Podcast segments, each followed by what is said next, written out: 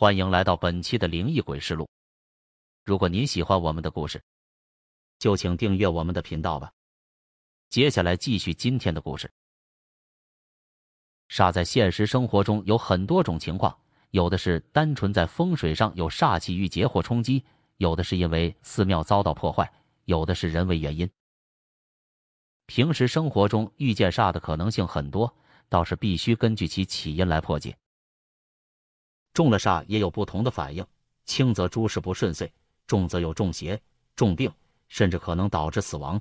将煞破解后，三天内便会有明显的好转。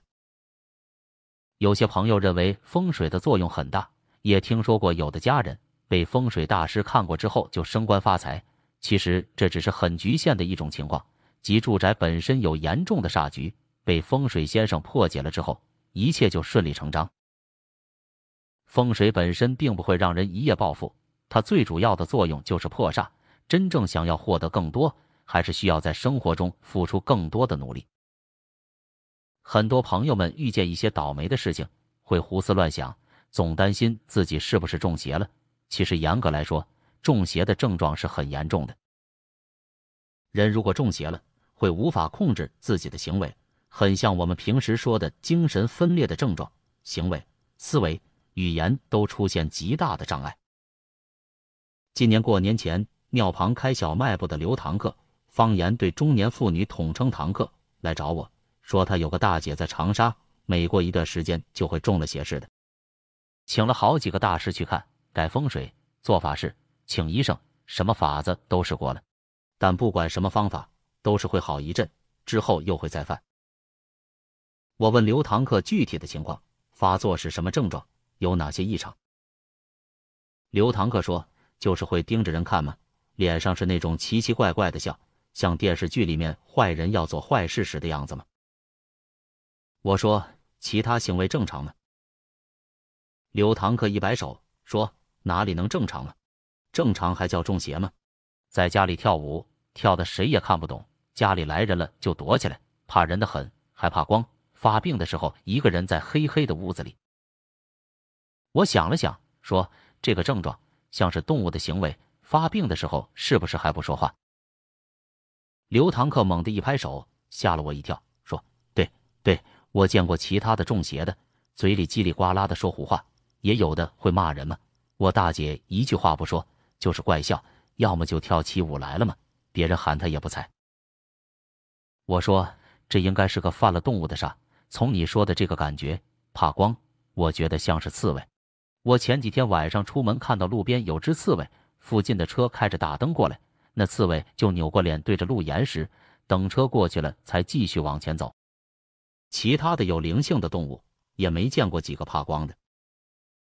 刘堂客点了点头，说：“对，还真是，还真是像刺猬。”我说：“现在说也说不清楚，等我过去看看情况吧。”刘堂客说不着急，等过几天有空了再说。他陪我一起过去。一周后的一天中午，刚吃完庙里杂物张才艺做的饭，碗还没收，徒弟宝儿嘴里念念叨叨的说：“张才艺做饭真难吃。”我给他后脖子一巴掌，责备他游手好闲的还挑三拣四。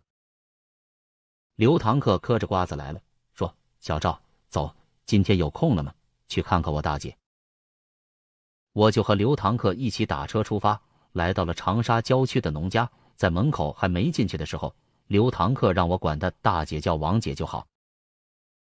王姐的老伴和儿子小虎都在，一番寒暄，互相介绍过后，家人让我帮忙看看王姐具体是怎么回事，为什么老也不好。我问道：“之前请过的道士是怎么说的？”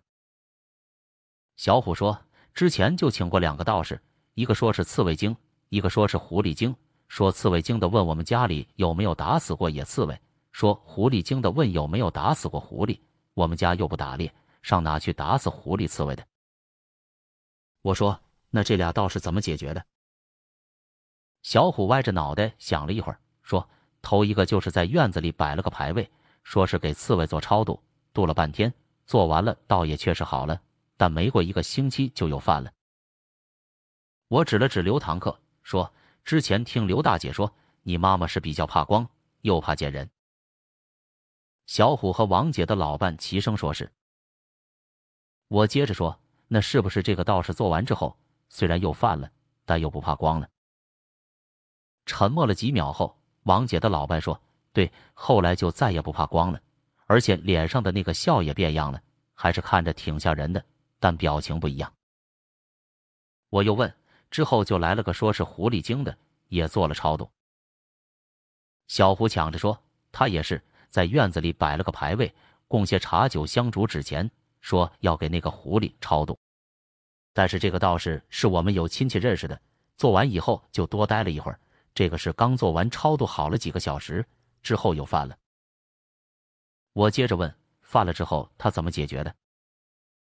小虎说：“他说是这狐狸修行时间久了，渡不走，得用硬的。”但我也不知道他做的那是啥，拿着桃木剑来回走，念经又画符的，搞了半天，满头大汗的。我若有所思，说这次搞好了，但应该也是隔了一段时间又犯了，而且应该犯病的时候和之前又不一样了，对吧？王姐的老伴连连点头，说是啊，真是神了！看小赵你这么年轻，还是挺有本事的呀。我说这不是什么神了，是一个推断。我现在只有一个疑惑：犯病之前身体怎么样？小虎说：“犯病之前，我妈妈身体很好的，身强力壮，说自己从来没感觉累过。犯病之后，时不时就说感觉特别累，晚上睡觉还老梦见有人拿鞭子抽打他。”我顿时明白了，王姐一定不是因为冒犯到了和动物有关的煞，而是另一个煞造成的。我说：“这个煞应该就在附近。”之前我就猜测，如果说不小心误伤了什么动物，不会这么严重。就算是超度也好，超度没渡走，又用硬法子把邪治了，那也是会没事的。但接二连三的发作，只有两个可能：一是你妈妈身体虚弱，但你刚才说之前身体很好，这个可能就被排除了；另一个可能就是你妈妈犯的这个煞本不是邪煞，是一个类似灵气的状态，你妈妈冒犯到了。有点类似惩罚的性质。一家人有些不解，问我什么是类似灵气的状态。我说：“附近有拆掉的庙吗？”王姐的老伴说：“有个庙，前几年拆的了，离发病的时间也挺远的。”我说：“这庙在哪？”小虎带我到屋外，指着不远处的一棵大松树说：“本来就在树东边，拆了之后闲置了几年。”秋天说是要盖什么民俗建筑，就彻底清理掉了。我说：“本来庙里的砖，你妈妈是不是拿回家了？”小虎有点不好意思的搓搓手，说：“我妈妈就是说那砖白扔了都挺可惜的，就捡了一手推车回来垒猪圈了。”我一跺脚说：“庙里的砖你拿来垒猪圈，你也真行。垒完猪圈没几天，你妈妈就中邪了吧？”小虎红着脸没说话。我朝大松树走过去，看到原来庙所在的地方已经夷为平地，一点痕迹都看不出了。现在地面上已经抹了水泥，很光滑平整。我喃喃道：“要是因为别的事情冒犯到庙里，来烧个香，摆点贡品，心里道歉一下也就没事了。这庙给拆了，挺麻烦。”小虎听见我的话了，说：“那现在怎么办才好？”我说：“这庙里的灵气。”应该就系在这棵大松树上了，但庙里神像已经不在了，没办法去赔罪，只能砍了它，再做破煞的法事。小虎说：“赵哥，这树不能砍，是二级古树，砍了要判刑的。”说着，指着树旁一块写着“保护树木”的牌子给我看。我说：“这就麻烦了。”回到屋子里，我跟王姐家人说了一下详细情况。王姐的老伴也说。确实不能砍呢，那个二级古树砍了的坐牢。我说现在的问题是：第一，王姐的中邪的情况都是把庙砖拿回来垒墙造成的，这个庙的灵气很重，显然是已经有上百年了。虽然不直接报复王姐，但是驱使了好多动物的煞来冲，你们解掉一个，又会再送来一个。第二，庙已经没有了，里面的神像也不在了。没有办法去上香拜供求的原谅了。如果想要根除，只有彻底把这棵树砍了，让灵气无处寄托，郁结在此成为煞气，再把煞气破解掉。第三，因为现在这个树不是煞，是灵气，灵气是没办法去破解的。就好比我是警察，有小偷来偷你钱了，我能当场抓住他。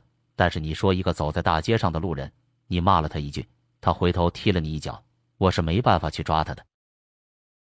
王姐一家人，你看看，我看看你，都有些不知所措。突然，我看到王姐的嘴角开始慢慢上扬，眼睛眯成了一条缝，神情诡异的看着我。刘堂客见状，走到王姐面前，破口大骂，用方言说了很多难听的脏话，一边骂一边指着王姐的鼻子怒斥：“哪来的？给我滚！”我扬了扬手，制止了刘堂客，说：“这样没什么用的。虽然在很多民间地区。”认为可以用污秽的言语怒斥中邪者，可以骂走邪魅，但事实证明这样做只能把力量比较弱的邪魅吓走，而可能会让力量强大的邪魅心生怨恨，更加肆无忌惮。我推开刘堂客，让他到一旁坐着。我盯着王姐的眼睛说：“你赶紧走，别在这瞎掺和。”王姐又像痴呆了似的，嘴巴一张一张的，发出“哎呀”的声音，嘴里往外流口水，歪着脑袋看我。王姐比较胖，这副模样看起来很夸张，像是完全听不懂我说的话，但又在努力听的样子。我心想，这下尴尬了，这个邪魅听不懂我说的话，那也不用讲什么道理了。我掐了个诀，念起遣送的咒，相当于做了一个简易的遣送法，将念力灌注到指尖，弹了一下王姐的脑门。王姐瞬间浑身一抖，眼睛睁大了。但一副刚睡醒的样子，迷茫的看着我们。从我进门，王姐就一直没说话，像是没看到我一样。这会儿才意识清醒了些。王姐拿起茶几上的毛巾，擦了擦嘴边的口水，不好意思的说：“我又犯病了吧？让客人见笑了，不好意思啊。”一边又对着老伴说：“客人是谁？介绍一下呀。”老白说：“哦，这是小赵，道士。”帮忙看看你的病。王姐有点自怨自艾的说：“哎，我这毛病也不知道啥时候能好，经常就不知道我在哪了。”我问他：“刚才你是什么感觉？”王姐说：“我也不知道是在一个什么地方，好像是个房子，房子门是锁着的，怎么都出不去。突然门就打开了，然后就醒了。”我继续问。以前犯的时候还有其他的感觉吗？王姐想了一下，说：“有时候是感觉在一个地方被人用鞭子抽着推磨，有时候是能感觉我在床上躺着，但是动不了，有人把我往床下推，但看不到是谁。还有时候是觉得有人扯我头发。”我说：“现在能确定是那棵树的问题了，但没什么别的解决办法，只能把树处理掉。”他驱使来的乱七八糟的东西不断，这个送走了，另一个又来了，因为他不是煞，没有相对应的符或者法事来驱逐这种灵气，而且这棵树现在灵气极强，靠风身、金光咒这些东西只能保护人不受煞气冲，却没办法抵挡的。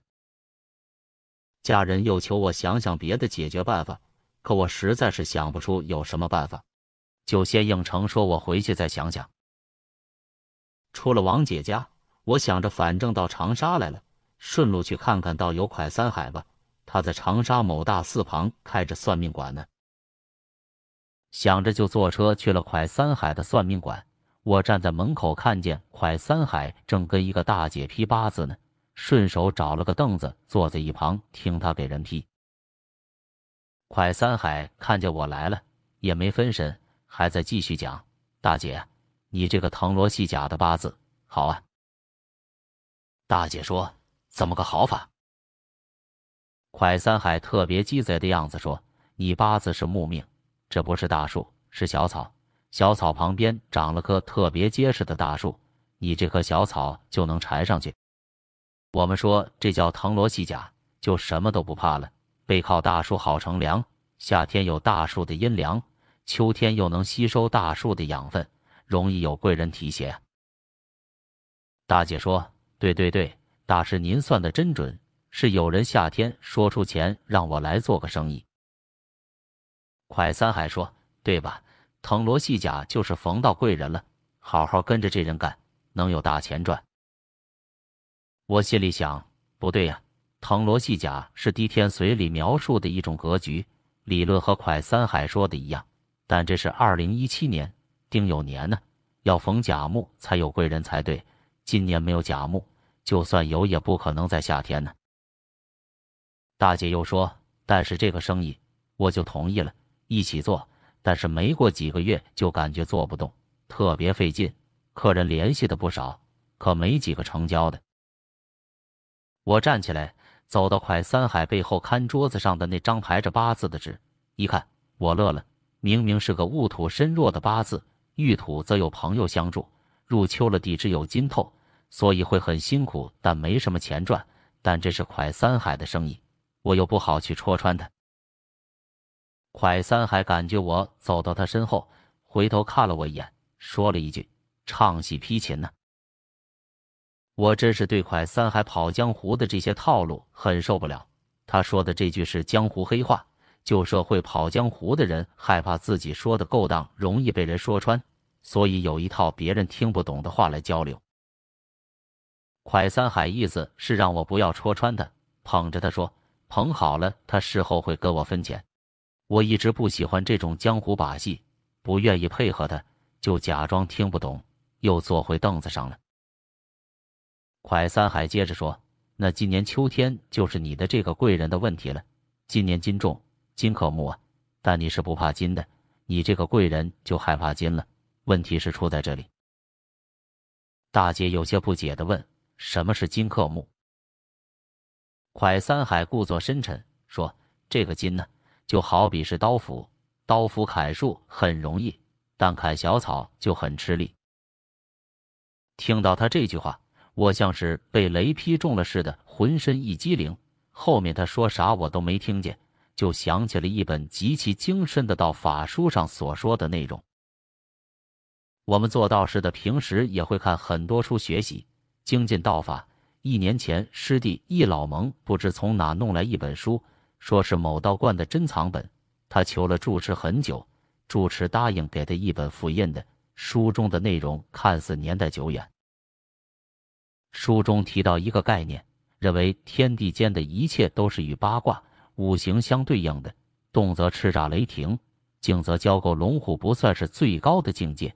画符时如果能知道其中诀窍，就能得鬼神之机，如有神助。道理我一直觉得还是明白，但不知如何运用。因为符是朱砂白酒画在黄表纸上的，没有什么八卦五行之说，煞就更不知如何要用五行来压制了。刚才快三海给大姐批八字的时候，我突然灵机一动，可以试试这种方法。我对快三海说：“不批钱了，你先忙着，我走了。”快三海点点头。我转身出了门，就打车去了王姐家。一见面，王姐一家人好像看到希望了似的，问我有办法了。我说尽力试试吧，也没其他办法可想。我拿出黄表纸，调好朱砂白酒，写了个庚字在上面，默念金光咒，用意念存想金光汇聚，凝神运气，画了个金光会在庚字上，存想庚字被金光牢牢锁住。然后把纸叠起来，交给小虎，说：“你去把这道符埋在树底下。回头跟王姐的老伴说，你去找找有没有银匠，打一把斧子形状的小吊坠，给王姐戴上。”王姐的老伴连连说好。然后就看小虎回来了，一家人站着看着我。我说：“怎么了？”小虎说：“这就做完了。”我说是啊。小虎说不用唱啊，跳啊，做法事。我说不用了。一家人有些将信将疑的表情，我没理会，说要是有饭了，让刘堂客找我。说完我就回庙里了。直到一个月后的一天，去刘堂客的店里买烟时，刘堂客从里屋拿出两条芙蓉王，递给我。我连连摆手说：“这个抽不起。”刘堂客就往我手里塞，说：“不要你的钱吗？你帮我大姐治好了病，这个是感谢你的吗？我说王姐病好了。刘堂客说，一开始还偶尔又露出怪笑，但再也没跳过舞了，也不怕光了吗？然后就觉得有点用，他老伴就找了个银匠，按你说的打了个银的斧子挂脖子上嘛，再就好了，也不觉得累了，也没有怪笑了。我说那就好了，要我拿走了，你不心疼啊？刘堂客嗑着瓜子说：“不心疼，不心疼，赶紧拿走。”哎你用的什么法子是好的吗？我学着刘堂客的语气说：“那是秘密吗？你学会了，我咋赚钱吗？”刘堂客扬怒了，呸的吐掉嘴里的瓜子皮，拿出扫把扫了扫柜台，说：“拿起走，拿起走，我下次把白沙烟都涨价了，看你买不买吗？”我笑着离开了小商店。一些中邪的症状，限于环境、经济条件。可能非常难解决，但因地制宜，仍然可以从中寻到办法。很多法事其实看起来很长很复杂，但只有最关键的一小部分起到作用。若是能明白每次做法事时是哪个部分起到了关键作用，就可以很快解决问题。而平时我们还是应该老老实实按规程来，避免小聪明耽误了事。与诸位同修共勉。今天的故事就结束了，感谢您的观看。